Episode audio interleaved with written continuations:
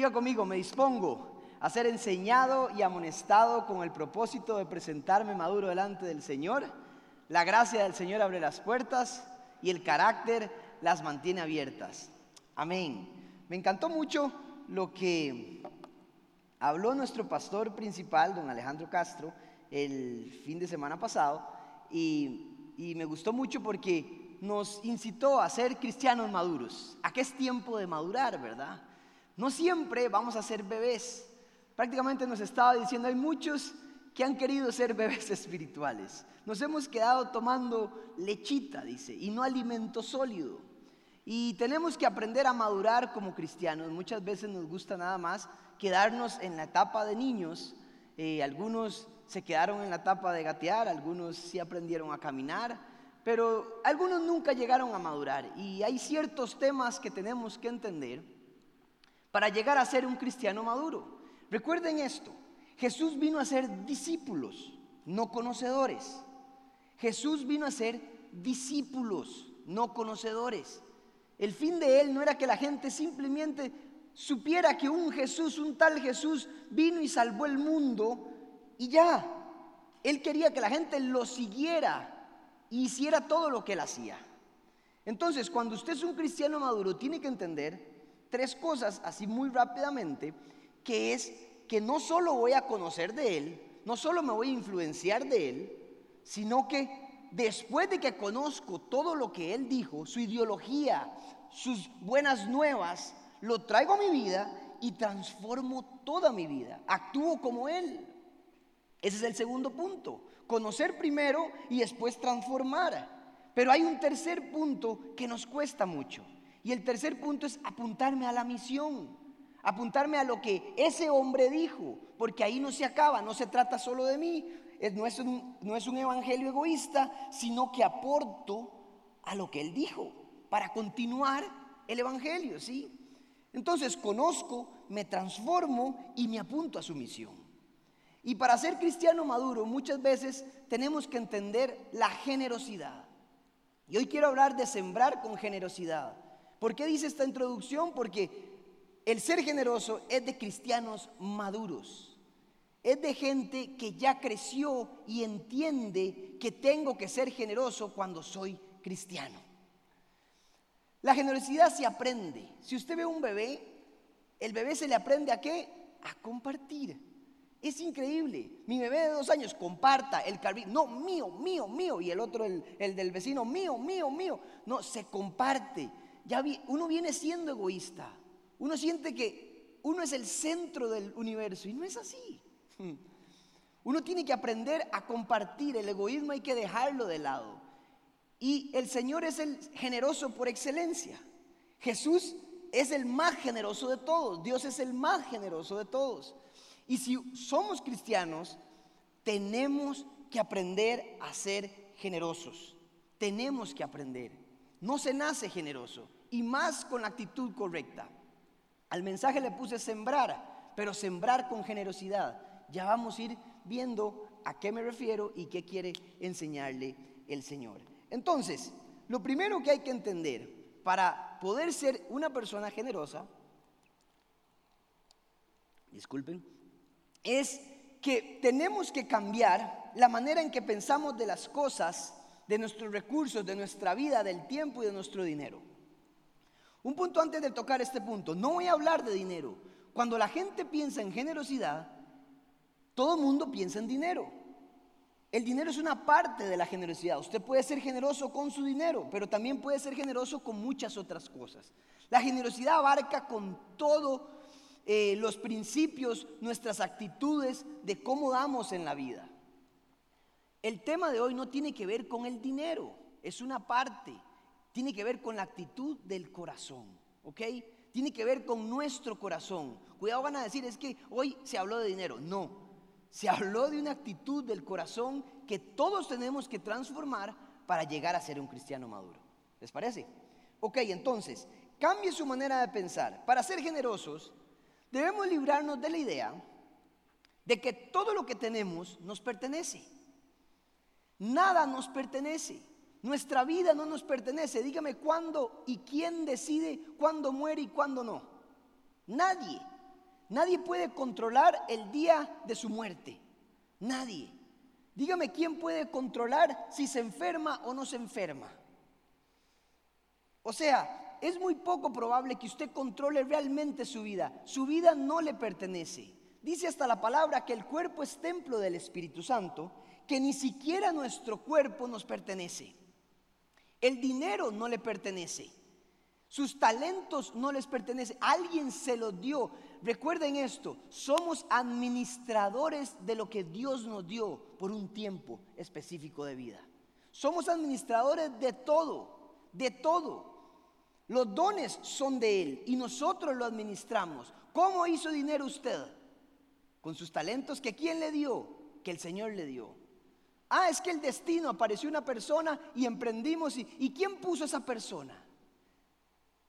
Si supiéramos quién armó todo el plan, estaríamos pensando diferente. Tenemos que dejar de pensar que las cosas nos pertenecen.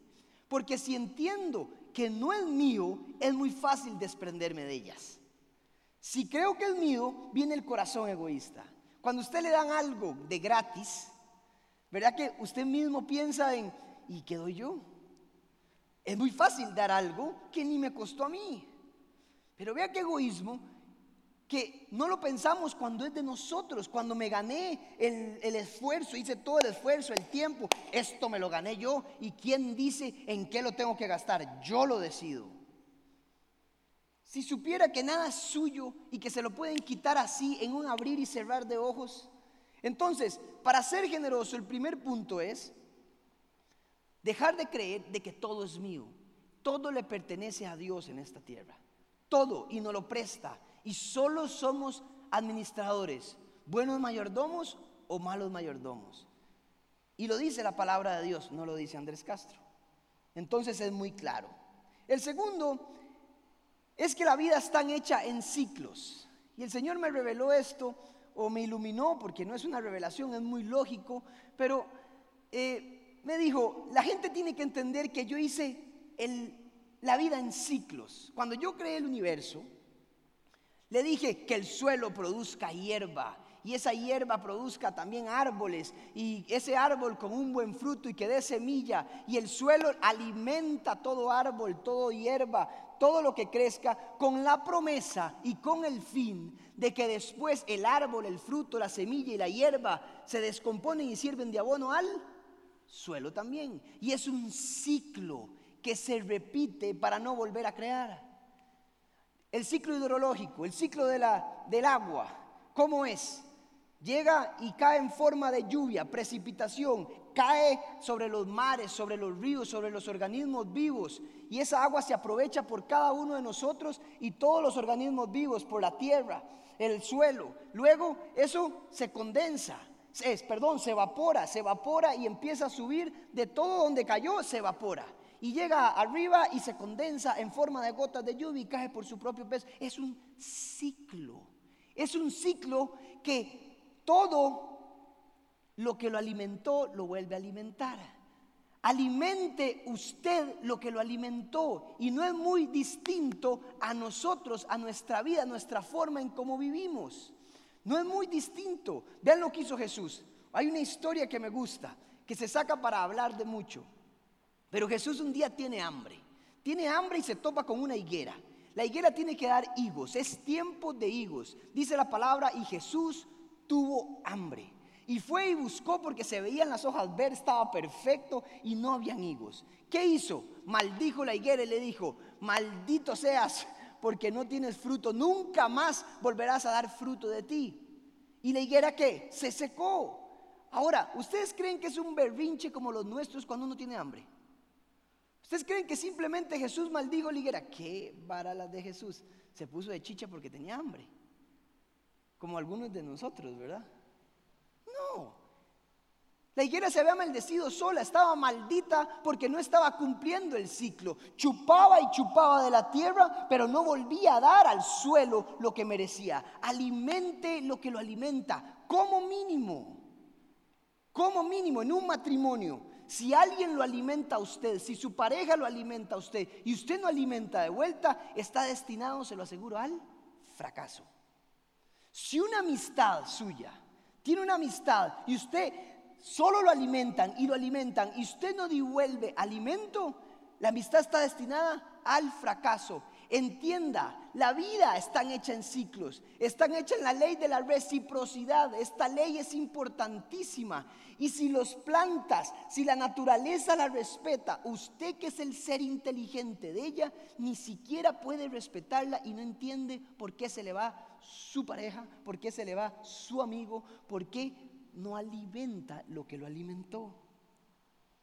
La ley de la reciprocidad es importantísima, está en nuestra vida diaria. Tenemos que aprender y que si no alimento lo que me alimentó, algún día voy a matar la fuente de donde viene. Algún día voy a matar esa fuente y no queremos hacer eso. Hay gente que no puede alimentar a sus padres cuando lo alimentó desde niño, los hizo crecer y los vieron crecer hasta adultos.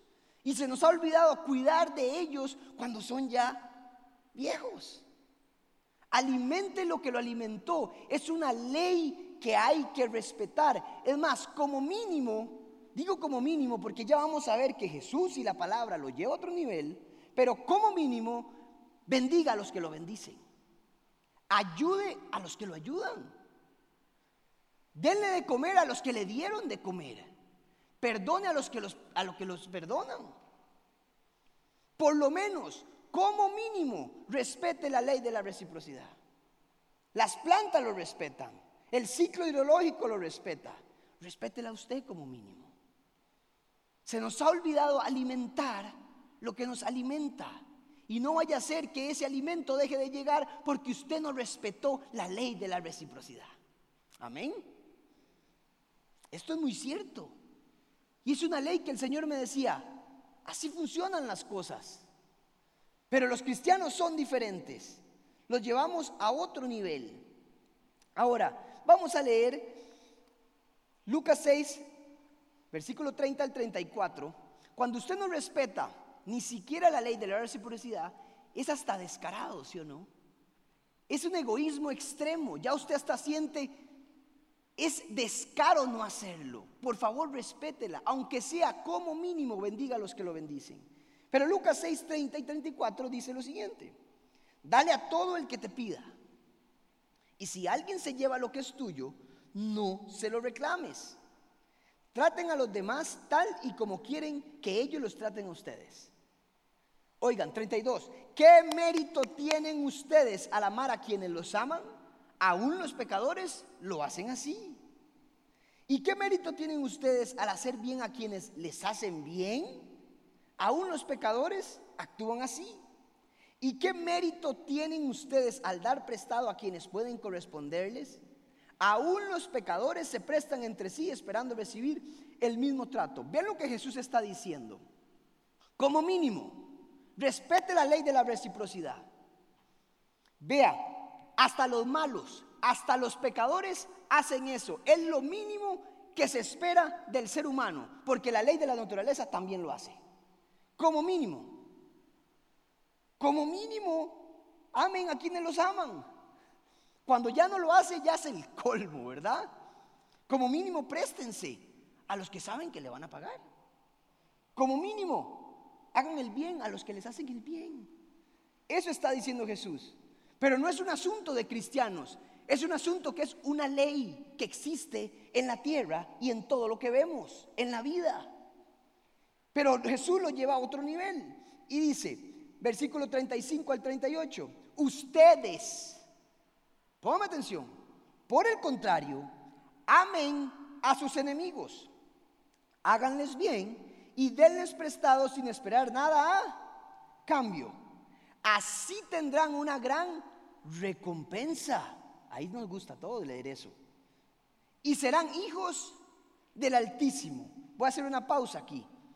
Hijos del Altísimo. ¿Cómo se distingue un cristiano al resto de la ley de la vida y de los demás? Dando sin esperar nada a cambio. Dando sin esperar que la ley de la reciprocidad se aplique sobre usted. Pero interesantemente, no solo eso pasa, sino que dice hay una gran recompensa. Dice, no espere directamente de lo que usted alimenta que lo alimente. Porque hay un Padre que está en los cielos, que todo lo ve y que se va a encargar de la recompensa. Tal vez no directamente del que usted le dio, pero Él se encarga por medio de otros. Entonces, ¿cómo se distinguen los cristianos cuando usted dan con generosidad sin esperar nada a cambio? Nada a cambio. Déjeme ir más profundo en esto. Y dice el versículo 38, eh, eh, perdón, versículo, estábamos en el 36, y dice, porque Él es bondadoso con los ingratos y malvados. Los hijos del Altísimo se distinguen porque aún son bondadosos con los malvados y con los ingratos. Si Él es así, si el sol sale sobre buenos y malos, porque Él es generoso, porque no le importa lo que devuelva la gente, usted como hijo debe ser exactamente igual a su padre. Exactamente igual, versículo 36. Sean compasivos así como su padre es compasivo. No juzguen y no se les juzgará. No condenen y no se les condenará. Perdonen y se los perdonará. Den y se les dará. Se les echará en el regazo una medida llena, apretada, sacudida y desbordante. ¡Wow! Porque con la medida que midan otros, se les medirá a ustedes. Ahora, ¿qué está pasando aquí? Jesús trae un principio nuevo, de donde Pablo saca su teología que ya vamos a ver. La famosa ley de la siembra y la cosecha. ¿De dónde la saca Pablo? Porque está en Gálatas, está en Corintios. La saca de Jesús. Den y se les dará. Y se les va a dar mucho más de lo que dieron. Vean qué interesante.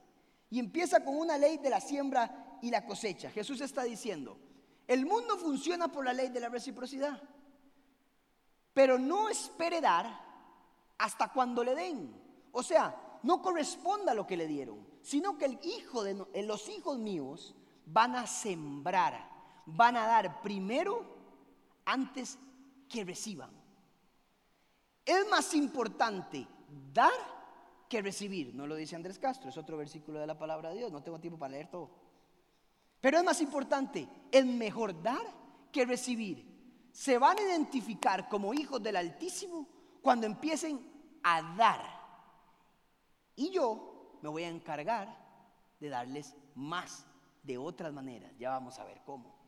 Pero entonces, ya no es respetar la ley como de la reciprocidad, como mínimo hágalo, siendo un ser humano, es lo que se espera de cualquiera, por eso usted ve gente no cristiana creyendo que es buena, cuidando a sus papás, dándole a sus amigos, porque les han dado también a ellos. Pero dice, ustedes no esperen eso, sino que empiecen a dar antes de recibir. Siembren, siembren y siembren más. Siembren mucho más. Ahora, de la ley de la siembra y la cosecha hay que entender tres cosas fundamentales para que usted entienda este principio que opera en la vida, que opera en todo lo que hacemos. Dios no rompe el principio, ya está establecido ahí. Y que lo diga mi pastor, no mentira. Entonces, el primer punto es que de tal palo, tal astilla. Haga suya esta verdad. Oigan, si, es muy lógica. Si se siembra maíz, va a recoger maíz. Si siembra tomate, va a recoger tomates. No espere recoger limones cuando sembró naranjas. Si usted sembró respeto, va a recibir respeto. No espere recibir otra cosa. Si usted sembró honor, va a recibir honor. Si usted sembró misericordia, va a recibir misericordia. Cada cosa por su género. Dios lo estableció desde el inicio. Todo va a dar según su género cada semilla según su género. Por género, las cosas se multiplican por su género. Pero muchas veces creemos que tenemos que cosechar cosas que ni siquiera hemos sembrado. No es algo general, es por su género. Si le hace falta algo en alguna área, es porque no ha sembrado en esa área. Si siembras tiempo en el trabajo para recoger dinero, eso es lo que vas a recoger. Pero no vengas a decir, es que mi familia no me entiende. Si quiere una familia buena, siembre tiempo en la familia. Si quiere a su esposo bien, siembre tiempo en su esposo y viceversa. Porque muchas veces queremos recoger cosas que ni siquiera hemos hecho el esfuerzo de dar, de sembrar. Tenemos que empezar a sembrar para cosechar eso.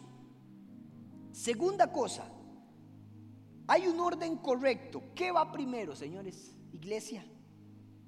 Se siembra primero y se cosecha después. Les voy a contar una historia. Esta historia es impresionante. Un día, eh, yo me fui a sacar la maestría, volví. Eh, y cuando estaba en la casa, ya don Ale me había llamado a predicar, ya estaba predicando un poco más. Y, pero eran tiempos difíciles nuestros, habíamos gastado todos nuestros ahorros en la maestría, habíamos vivido un año y tres meses allá, estábamos feos, tiempos de vacas flacas, vale y yo, ¿verdad? Mi esposa. Y estaba yo haciendo la prédica el viernes en la noche.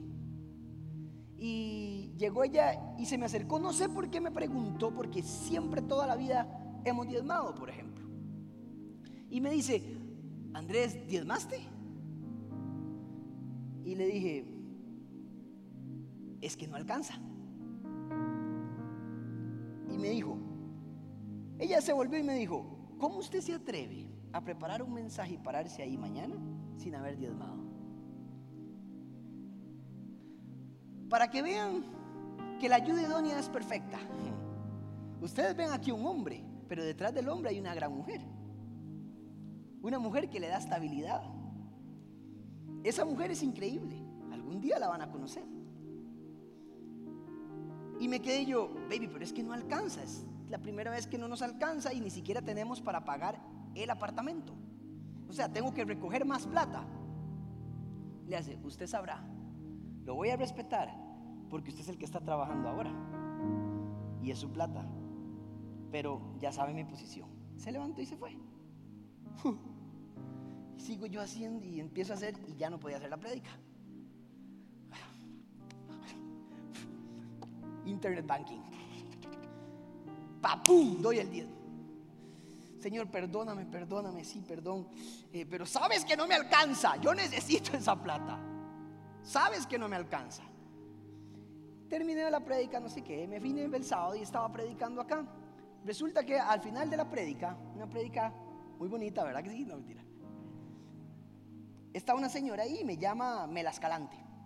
Milan Escalante y me dice, Andy, necesitamos de sus servicios porque hay que sacar un demonio. Y yo, ala, ok. Eh, y le digo a Esteban Rojas, Esteban, ven, acompáñeme, eh, Rodolfo Cortés, venga y me acompaña, vamos. Y entonces vamos y le digo, usted se pone enfrente, Rodolfo, usted atrás, Esteban, y yo me pongo al lado y yo le voy a hablar. Y digo, ¿qué podemos hacer? Y estaba. Y toda la prédica había estado así, la gente casi se levanta y se, se quería ir porque tenía miedo. Así somos los cristianos. Y entonces se quedó ahí. Y, le digo, ¿qué puedo hacer por vos? ¿Qué te pasa? ¿Estás bien? Y me dice, no, no, no, yo estoy bien. Yo estoy bien. Estoy llena del Espíritu. Hace años no vengo a la iglesia, estaba olvidada de Dios, me ha ido muy bien en el trabajo, muy bien. Y, hoy en la mañana estaba y una voz, o sea, Dios me dijo, tienes que volver a la iglesia. Y, hace, y dice que solo eso le decía tienes que volver a la iglesia. Y dice que a las 4 de la tarde se bañó, se vino y se sentó. Y ojalá esté escuchando esta enseñanza. Se sentó y dice que mientras yo estaba hablando, la misma voz llegó y le dijo, a él le vas a pagar tanto, a ese que está hablando. Y dice que inmediatamente le vino una... Y dice que no podía parar de temblar. Y estuvo 15 minutos temblando ahí, tanto que la gente creyó que iba a sacar un demonio. Yo fui a sacar un demonio, pero el Señor me quería bendecir a través de ella.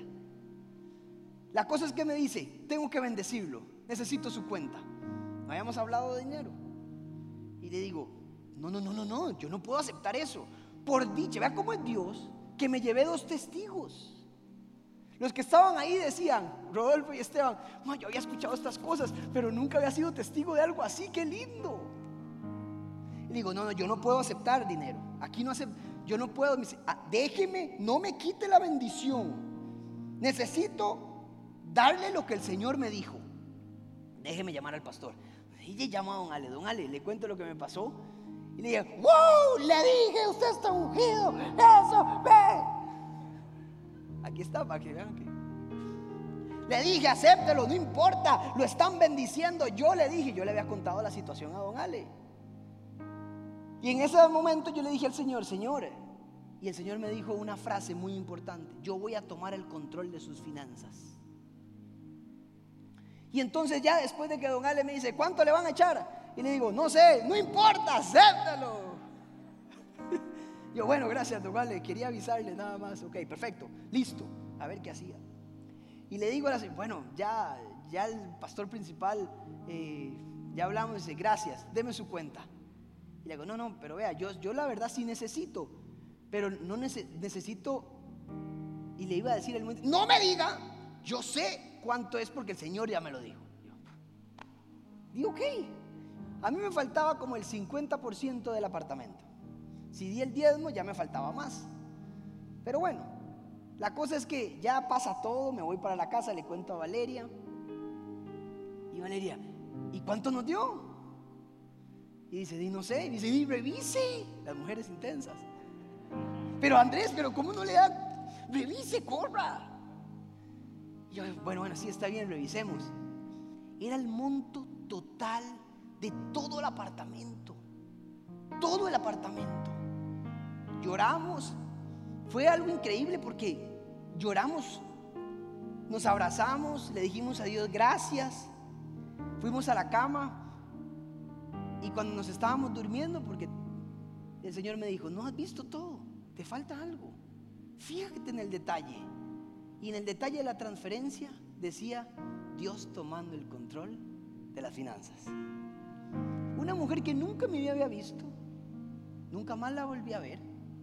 Espero que esté aquí, quiero saber quién es. Y el Señor la usó. Y le dije al Señor, ¿por qué hiciste esto? me dijo, porque se siembra primero antes de cosechar. No se cosecha después. ¿Acaso ocupo tu dinero? ¿No te devolví diez veces más de lo que me diste?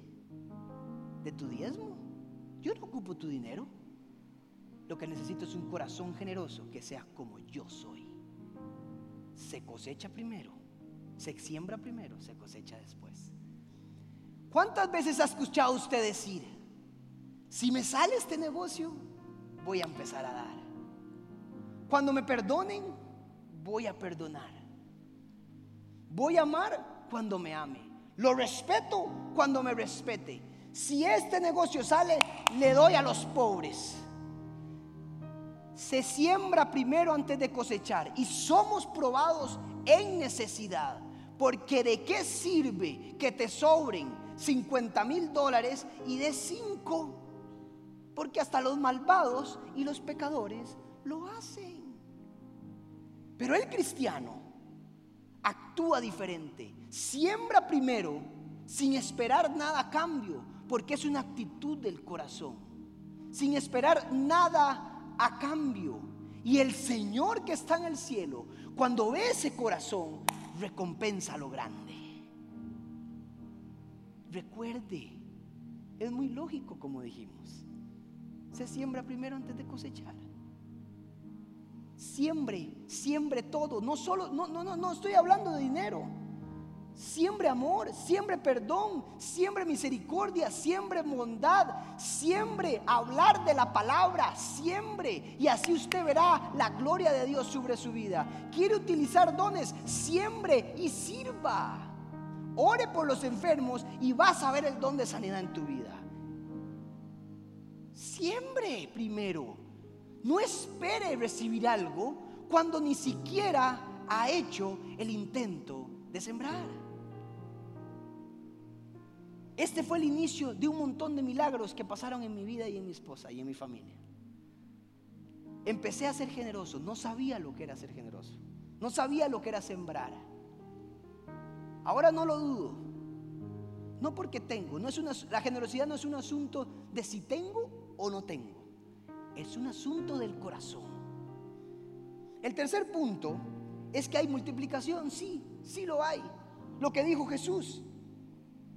Lo que dijo Jesús, si usted da compasión, misericordia, tiempo, paciencia, le será devuelto con una medida llena, apretada, sacudida y desbordante.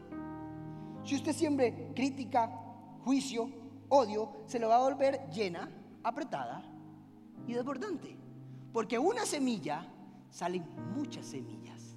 Siempre cosecha más de lo que se recibe. Me encanta Salmos. El Salmos dice, tal vez vas a sembrar con lágrimas y con dolor, pero cuando coseches, vas a cosechar con alegría y con gozo.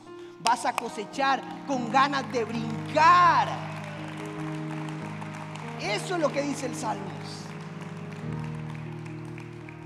Ahora, este tercer punto de que hay multiplicación que no arruine su corazón. Vuelva a lo mismo. ¿Puede pensar usted que entonces voy a empezar a sembrar porque el Señor me va a dar el doble? No, recuerden, es un asunto de corazón.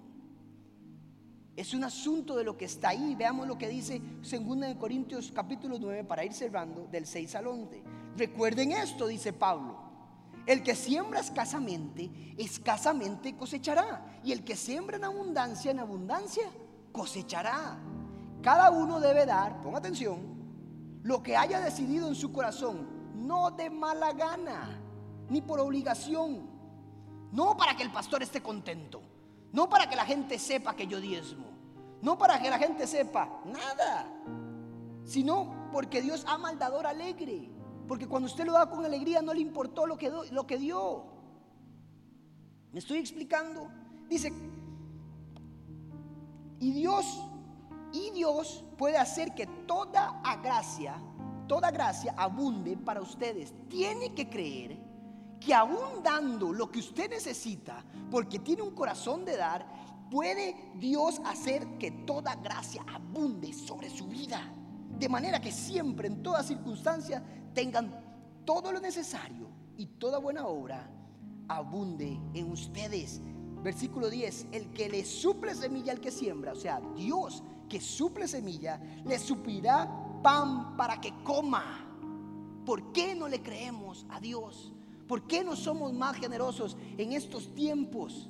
Es el momento en que la iglesia tiene que dar, no dinero, sino lo que somos las buenas nuevas, tiempo de servicio, tiempo de amor, tiempo de perdón. No espere mañana lo que puede hacer hoy. Perdone.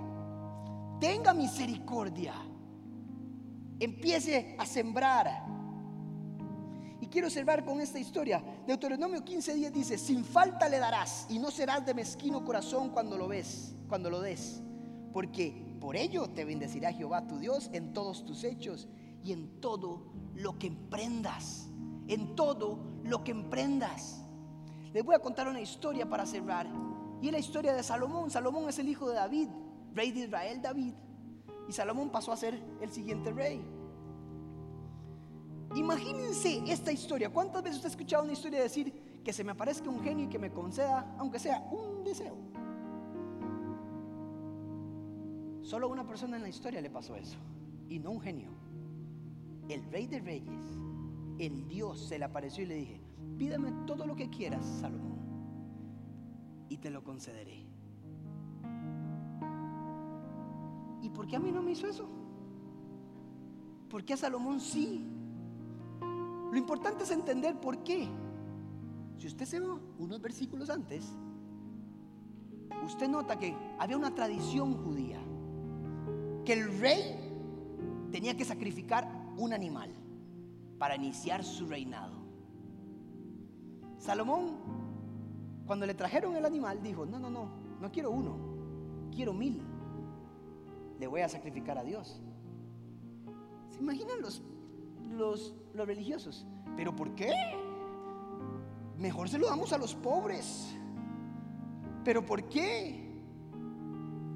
Eh, Salomón, no tienes que ser mil, pueden ser dos, pero mil no es necesario. O sea, con uno el Señor está feliz, con dos también. ¿Por qué mil? Es mucho dinero, Salomón. Y si vienen épocas flacas, mejor ahorre. Mil sacrificamos. Y sacrificó mil. Por eso el Señor le dijo, pídeme lo que quieras, porque es un asunto de corazón. El Señor sabía que podía confiar lo que sea en un hombre que tenía un corazón generoso y bien puesto. Por eso le dijo, pídeme lo que quieras y te lo concederé. Porque si sos fiel en lo poco, en lo mucho te pondré, dice la palabra. Si puedes con esto, también podrás con mucho. Y vemos que el corazón de Salomón en ese momento estaba tan bien que no pidió un Lamborghini, no pidió la casa en la playa. ¿Qué pidió? Quiero sabiduría para saber manejar el pueblo. Por eso el Señor le dijo, ya sé lo que hay en el corazón de este hombre. Y a este hombre le confío todo lo que quiera, porque ha entendido que tiene un corazón como el mío. No para beneficio propio, sino para beneficio de todos los demás. Amén. ¿Le parece? Denle un aplauso al Señor.